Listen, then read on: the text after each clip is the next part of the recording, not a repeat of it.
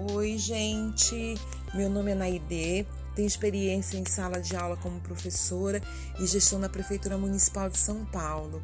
Frequento o curso de neurociência com foco na aprendizagem e tenho alguns questionamentos e hoje te convido a fazer uma reflexão sobre esta nova ciência. Quero te convidar para poder refletir sobre o que te toca em relação ao ensinar, a ensinagem, ao que o aluno aprende, como que o aluno aprende, né? Toda essa dinâmica é, que a gente vive na escola. E aí eu começo com algumas indagações de o que te toca quando se entra numa sala de aula de ensino regular e se vê o seguinte cenário: o aluno de inclusão, um aluno com problemas de aprendizagem, o aluno com falta de interesse, o aluno com questões comportamentais, o aluno com a saúde debilitada. O que te toca? Cumprir o planejamento, ter resultados que a família espera ou fazer parte de uma estatística positiva governamental? O que te toca? Calar esse aluno onde a única voz é a tua ou desenvolver as potencialidades deles? O que te toca ao ver inúmeros desafios em uma única turma, onde também existe da parte deles expectativas a teu respeito? O que te toca se manter na inércia de um dia atrás do outro ou a busca de alternativas que garantam o acesso e a permanência do aluno à educação de qualidade? O que te toca é uma angústia que te leva à reflexão do quanto o professor está ou não preparado para assumir uma sala de aula? Os questionamentos eles surgiram ao me deparar com uma situação em sala de aula onde o trabalho de uma professora da turma do terceiro ano de ensino fundamental 1 de uma escola X não refletia a proposta pedagógica da escola, resultando em evasão, reclamações das famílias. Em conversa com essa professora, procurei entender o porquê seu trabalho refletia tão negativamente na escola e diante das famílias. E a surpresa é o despreparo profissional, uma realidade frustrante na educação.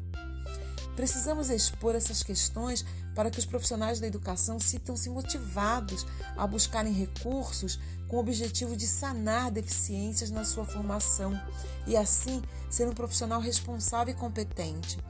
Esse quadro, ele reforça a necessidade de uma formação não somente dos conhecimentos pedagógicos, oferecidos nos componentes curriculares que garante uma formação científico-cultural e didático-pedagógico que qualifica para atuar na docência e na gestão educacional, mas uma luta para que a neurociência faça parte da grade curricular, pois os avanços e descobertas da área da neurociência ligada ao processo de aprendizagem é sem dúvida uma revolução para o meio educacional, pois busca relações entre os estudos dos conhecimentos da psicologia cognitiva e da pedagogia que tem como objetivo aprofundar o entendimento sobre os mecanismos neurais relacionados ao aprendizado memória, atenção, autorregulação, comportamentos de risco e, e, funções executivas,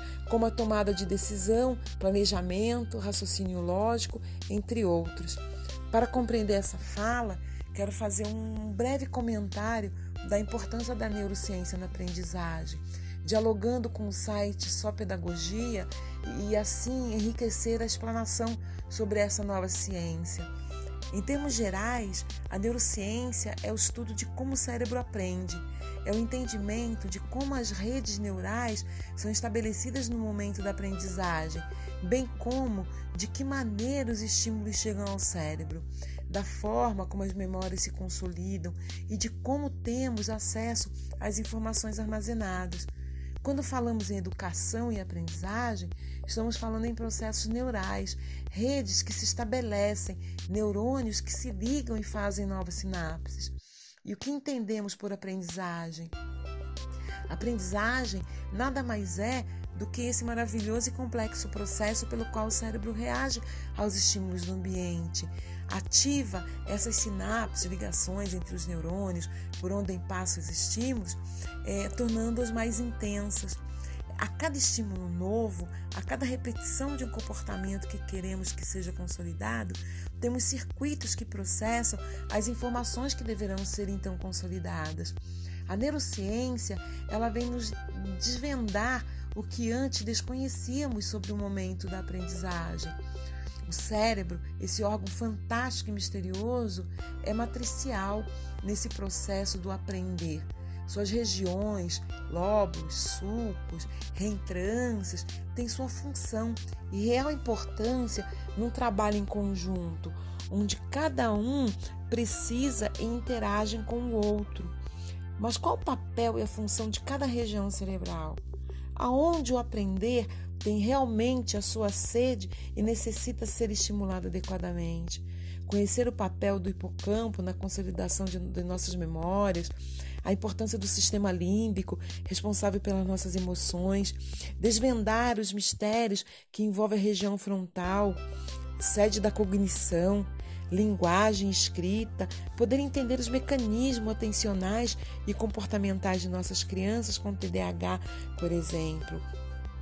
As funções executivas e o sistema de comando inibitório do lobo pré-frontal é hoje fundamental na educação, assim como compreender as vias e rotas que norteiam a leitura e escrita, é, regidas inicialmente pela região visual, mas específica parental que reconhece as formas visuais das letras e depois acessando outras áreas para que a codificação e decodificação dos sons sejam efetivas. Como não penetrar nos ministérios da região temporal relacionada à percepção e identificação dos sons, onde os reconhece por completo? área temporal verbal que produz os sons para que possamos fonar as letras. Não esquecendo a região hospital, que tem como uma de suas funções coordenar e reconhecer os objetos, assim como o reconhecimento da palavra escrita. Assim, cada órgão se conecta e se interliga nesse trabalho, onde cada estrutura com seus neurônios específicos e especializados desempenha um papel importantíssimo nesse aprender. Podemos compreender dessa forma que o uso de estratégias adequadas em um processo de ensino dinâmico e prazeroso provocará, consequentemente, alterações na quantidade e qualidade dessas conexões sinápticas, afetando assim o funcionamento cerebral de forma positiva e permanente, com resultados extremamente satisfatórios. Estudos na área é, neurocientífica centrados no manejo do aluno em sala de aula, vem nos esclarecer que a aprendizagem ocorre quando dois ou mais sistemas funcionam de forma interrelacionada. Assim, podemos entender, por exemplo, como é valioso aliar a música e jogos em atividades escolares pois há a possibilidade de se trabalhar simultaneamente mais de um sistema, o auditivo, o visual e até mesmo o sistema tátil, a música possibilitando dramatizações.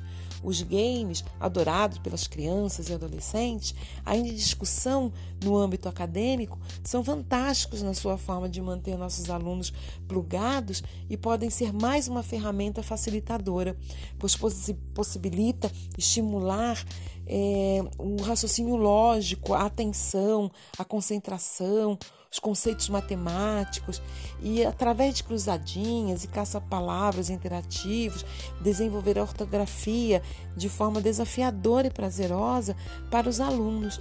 Vários sites na internet nos disponibilizam esses jogos.